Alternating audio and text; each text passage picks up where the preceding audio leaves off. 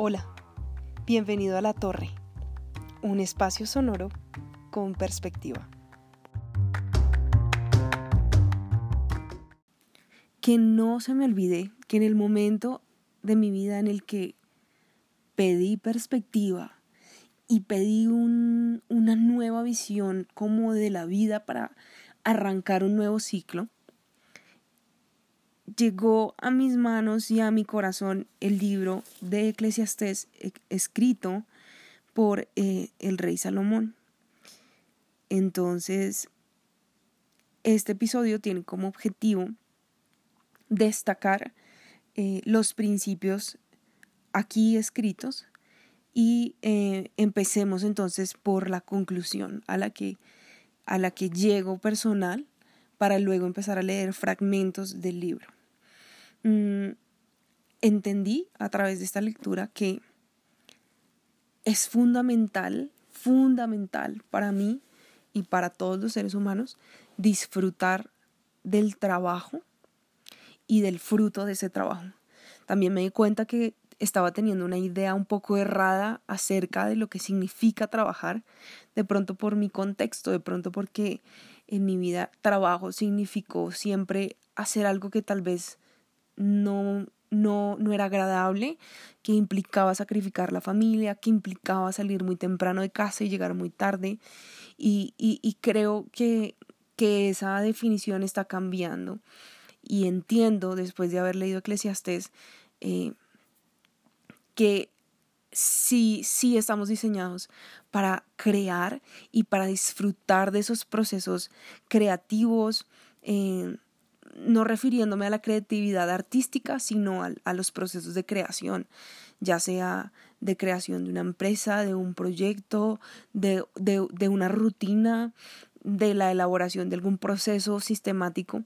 Estamos diseñados para disfrutar del trabajo y también para disfrutar del fruto del trabajo. Y otro principio que aprendí es que no hay nada nuevo debajo del sol. De alguna manera, el mundo es y ha sido siempre y será aun cuando nosotros no estemos. Entonces, como que tener un poco de perspectiva y ver las cosas con el sinsentido que, que al parecer tienen es bastante liberador. Aunque estoy convencida que como seres humanos tenemos significado también soy consciente y estoy empezando a ser consciente de que el paso, nuestro paso por esta tierra es bastante rápido. Y si puedo y logro desprenderme un poco eh, de, de ese afán por controlar el futuro y porque cada una de mis acciones tengan un resultado tal y como yo lo espero, si logro soltarme un poco de eso, encuentro paz, encuentro satisfacción, encuentro significado, encuentro... Em, encuentro la posición correcta para vivir y estar en tranquilidad. Entonces, em, esos son, digamos, los dos principios. Fuimos diseñados para disfrutar del trabajo y del fruto de ese trabajo y hay que entender que aunque como seres humanos tenemos valor y la vida significa, también hay que entender que la vida humana es corta en la tierra y que muchas veces nosotros no estamos en control de los resultados. Y desprenderse un poco del resultado y aceptar un poco la vida con lo que sea que venga puede traer mucha, mucha alegría y mucho descanso a nuestro corazón. Salomón escribe, Entonces decidí comparar la sabiduría con la locura y la insensatez. Pensé, la sabiduría es mejor que la insensatez, así como la luz es mejor que la oscuridad. Pues el sabio puede ver hacia dónde va, pero el necio camina a oscuras. Sin embargo, me di cuenta de que el sabio y el necio tienen el mismo destino, los dos mueren. Así que me dije, ya que voy a terminar igual que el necio, ¿de qué vale toda mi sabiduría? Nada de eso tiene sentido, pues tanto el sabio como el necio van a morir. El sabio, al sabio, perdón, no se le recordará más que al necio. en los días futuros ambos serán olvidados. Por lo tanto, llegué a odiar la vida porque todo lo que se hace aquí bajo el sol es tan complicado, nada tiene sentido, es como perseguir el viento. Llegué a odiar todo el trabajo que hice en este mundo porque tengo que dejarles a otros lo que yo he ganado. Y quién sabe si mis sucesores serán sabios o necios. Sin embargo, ellos se van a apoderar de todo lo que yo he adquirido bajo el sol a través de mi destreza y esfuerzo. ¡Qué absurdo! Así que desilusionado me di por vencido y cuestioné el valor de todo mi duro trabajo en este mundo. Algunas personas trabajan con sabiduría, conocimiento y destreza, pero luego tienen que dejarle el fruto de su labor a alguien que no ha trabajado para conseguirlo. Eso tampoco tiene sentido. Es una gran tragedia. Entonces, ¿qué gana la gente con tanto esfuerzo y preocupación en esta vida? Sus días de trabajo están llenos de dolor y angustia. Ni siquiera de noche pueden descansar la mente. Nada tiene sentido. Entonces llegué a la conclusión de que no hay nada mejor que disfrutar de la comida y la bebida y encontrar satisfacción en el trabajo. Luego me di cuenta de que esos placeres provienen de la mano de Dios, pues ¿quién puede comer o disfrutar de algo separado de Él? ¿Qué es lo que en verdad gana la gente a cambio de tanto trabajo? He visto la carga que Dios puso sobre nuestros hombros. Sin embargo, Dios lo hizo todo hermoso para el momento apropiado. Él sembró eternidad en el corazón humano pero aún así el ser humano no puede comprender todo el alcance de lo que Dios ha hecho desde el principio hasta el fin. Así que llegué a la conclusión de que no hay nada mejor que alegrarse y disfrutar de la vida mientras podamos. Además, la gente debería comer, beber y aprovechar el fruto de su trabajo, porque son regalos de Dios. También sé que todo lo que Dios hace es definitivo. No se le puede agregar ni quitar nada. El propósito de Dios es que el ser humano le tema. A su debido tiempo, Dios juzgará a todos, tanto a malos como a los buenos, por cada cosa que hayan hecho. Entonces me di cuenta de que no hay nada mejor para la gente que ser feliz con su trabajo. Ese es nuestro destino y nadie nos puede traer de regreso para ver qué pasa después de que hayamos muerto. Luego, y esto lo digo, me lo digo a mí misma y quiero recordarlo, Luego observé que a la mayoría de la gente le interesa alcanzar el éxito porque envidia a sus vecinos. Pero eso tampoco tiene sentido. Es como perseguir el viento. Los necios se cruzan de brazos y acaban en la ruina. Sin embargo, es mejor tener un puñado con tranquilidad que tener dos puñados con mucho esfuerzo y perseguir el viento. Es mejor ser dos que uno, porque ambos pueden ayudarse mutuamente a lograr el éxito. Si uno cae, el otro puede darle la mano y ayudarle, pero el que cae y está solo, ese sí que está en problemas. Alguien que está solo puede ser atacado y vencido, pero si son dos, se ponen de espalda con espalda y vencen. Mejor todavía si son tres, porque una cuerda triple no se corta fácilmente este también me, impactó. Cuando entres en la casa de Dios, abre los oídos y cierra la boca. El que presta ofrendas, el que, perdón, el que presenta ofrendas a Dios sin pensar, hace mal. No hagas promesas a la ligera y no te apresures a presentar tus asuntos delante de Dios. Después de todo, Dios está en el cielo y tú estás aquí, en la tierra.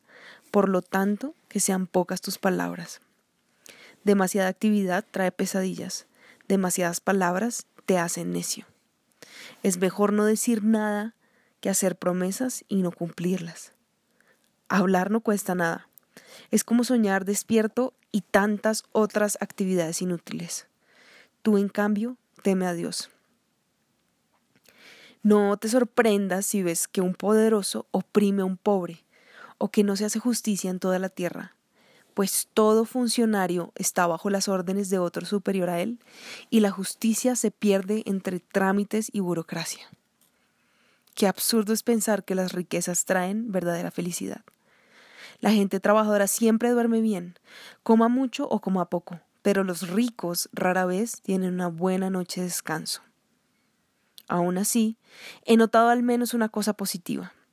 Es bueno que la gente coma, beba y disfrute del trabajo que hace bajo el sol durante el corto tiempo de vida que Dios le concedió y que acepte su destino.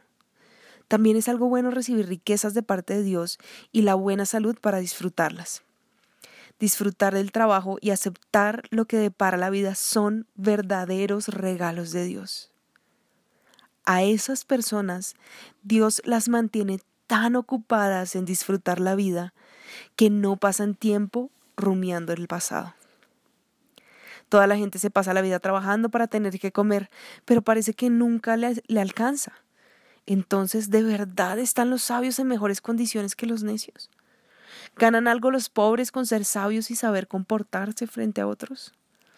Disfruta de lo que tienes en lugar de desear lo que no tienes. Soñar con tener cada vez más no tiene sentido. Es como perseguir el viento. Todo ha sido, ha sido decidido. Ya se sabía desde hace tiempo lo que cada persona habría de ser.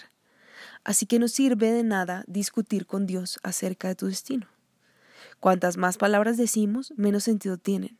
Entonces, ¿para qué sirven? Vale más pasar tiempo en funerales que en festejos, y al fin y al cabo, todos morimos. Así que los que viven deberían tenerlo muy presente. Es mejor el llanto que la risa porque la tristeza tiende a pulirnos. El que es sabio piensa mucho en la muerte, mientras que el necio no, no piensa sino en divertirse. Controla tu carácter, porque el enojo es el distintivo de los necios. No añores viejos tiempos, no es nada sabio. Acepta el modo en que Dios hace las cosas, porque ¿quién puede enderezar lo que Él torció? Disfruta de la prosperidad mientras puedas, pero cuando lleguen tiempos difíciles reconoce que ambas cosas provienen de Dios. Recuerda que nada es seguro en la vida. Así que no seas demasiado bueno ni demasiado sabio. ¿Para qué destruirte a ti mismo? Por otra parte, no seas tampoco demasiado malo. No seas necio para que morir antes de tiempo. Presta atención a estas instrucciones porque todo el que teme a Dios evitará caer en ambos extremos. No hay una sola persona en la tierra que siempre sea buena y nunca peque. No escuches conversaciones ajenas a escondidas. Podrías escuchar que tu siervo te maldice, pues sabes bien de las veces que tú mismo maldijiste a otros. Siempre hice todo lo posible para que la sabiduría guiara mis acciones y mis pensamientos. Me dije, me propongo a ser sabio, pero no funcionó. La sabiduría siempre está lejos y es difícil de encontrar. Busqué por todas partes, decidido a encontrarla y a entender la razón de las cosas. Me había propuesto demostrarme a mí mismo que la maldad es una tontería y la insensatez una locura. Descubrí que la mujer seductora es una trampa más amarga que la muerte. Su pasión es una red y sus manos suaves son cadenas. Los que agradan a Dios escaparán de ella, pero los pecadores caerán en su trampa. Sin embargo, sí encontré lo siguiente. Dios creó al ser humano para que sea virtuoso, pero cada uno decidió seguir su propio camino descendente. Los sabios encontrarán el momento y la forma de hacer lo correcto pues hay un tiempo y un modo para cada cosa, incluso cuando uno está en apuros. Sin embargo, aunque una persona peque cien veces y siga gozando de muchos años de vida, yo sé que les irá mejor a los que temen a Dios. Los malvados no prosperarán, porque no temen a Dios. Entonces sugiero que se diviertan, ya que en este mundo no hay nada mejor para la gente que comer, beber y disfrutar la vida. De ese modo tendrán algo de felicidad junto con todo el arduo, perdón, el arduo trabajo que Dios les da bajo el sol. Come tus alimentos con alegría y bebe tu vino con un corazón contento, porque Dios lo aprueba. Vístete con ropa elegante y échate un poco de perfume. Vive feliz junto a la mujer que amas todos los insignificantes días de la vida que Dios te haya dado bajo el sol. La esposa que Dios te da es la recompensa por todo tu esfuerzo terrenal. Todo lo que hagas, hazlo bien, pues cuando vayas a la tumba no habrá trabajo, ni proyectos, ni conocimiento, ni sabiduría. He visto otro mal bajo el sol. Los reyes y gobernantes cometen un grave, un grave error cuando le otorgan gran autoridad a la gente necia y asignan cargos inferiores a personas con capacidad comprobada.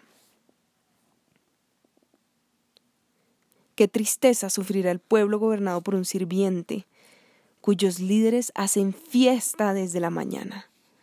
Dichoso el pueblo que tiene por rey a un líder noble y cuyos dirigentes festejan en el momento apropiado para trabajar con fuerza y no para emborracharse.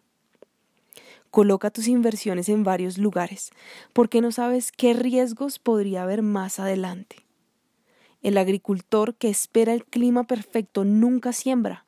Si contempla cada nube, nunca cosecha. Y este es uno de los más favoritos, de mis grandes favoritos. Este fragmento largo que viene aquí. Siembra tu semilla por la mañana y por la tarde no dejes de trabajar, porque no sabes si la ganancia vendrá de una actividad o de la otra, o quizás de ambas. La luz es agradable. Qué hermoso es ver el amanecer de un nuevo día. Si alguien llega a la ancianidad, que disfrute de cada día de vida, pero también que recuerde que habrá muchos días oscuros. Todo lo que aún vendrá carece de sentido. Gente joven, la juventud es hermosa. Disfruten de cada momento de ella, hagan todo lo que quieran hacer, no se pierdan, pierdan nada, pero recuerden que tendrán que rendirle cuentas a Dios de cada cosa que hagan. Así que dejen de preocuparse y mantengan un cuerpo sano pero tengan presente que la juventud con toda la vida por delante no tiene sentido. No dejes que la emoción de la juventud te lleve a olvidarte de tu Creador. Honralo mientras seas joven, antes de que te pongas viejo y digas, la vida ya no es agradable. Acuérdate de Él antes de que la luz del sol, la luna y las estrellas se vuelva tenue a tus ojos y las nubes negras oscurezcan para siempre tu cielo. Acuérdate de él antes de que tus piernas, guardianas de tu casa, empiecen a temblar y tus hombros, los guerreros fuertes, se encorven.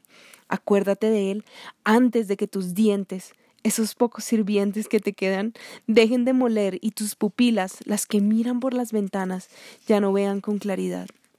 Acuérdate de él antes de que la puerta de las oportunidades de la vida se cierre y disminuya el sonido de la actividad diaria. Ahora te levantas con el primer canto de los pájaros, pero un día todos esos trinos apenas serán perceptibles.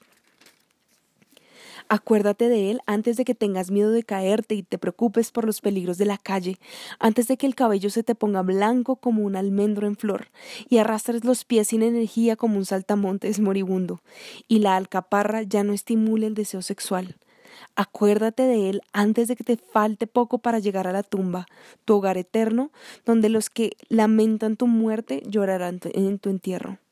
Sí, acuérdate de tu Creador ahora que eres joven, antes de que se rompa el cordón de plata de la vida y se quiebre la vasija de oro. No esperes hasta que la jarra de agua se haga pedazos contra la fuente y la polea se rompa en el pozo pues ese día el polvo volverá a la tierra y el espíritu regresará a Dios, que fue quien lo creó.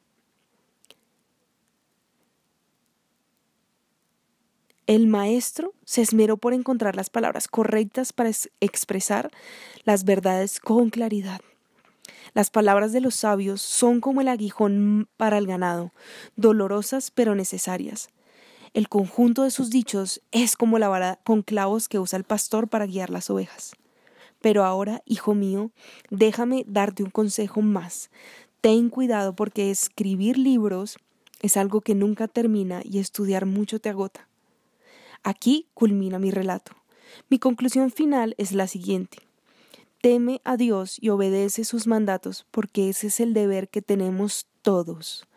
Dios nos juzgará por cada cosa que hagamos, incluso lo que hayamos hecho en secreto, sea bueno o sea malo.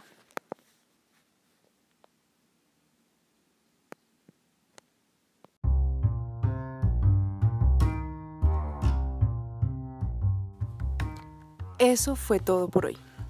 Muchas gracias por acompañarme a leer y escuchar estas palabras. Espero volverlas a escuchar en el futuro, espero releerlas y Espero también que las hayan disfrutado tanto como yo. Me despido, yo soy Catalina y esto es La Torre, un espacio sonoro con perspectiva.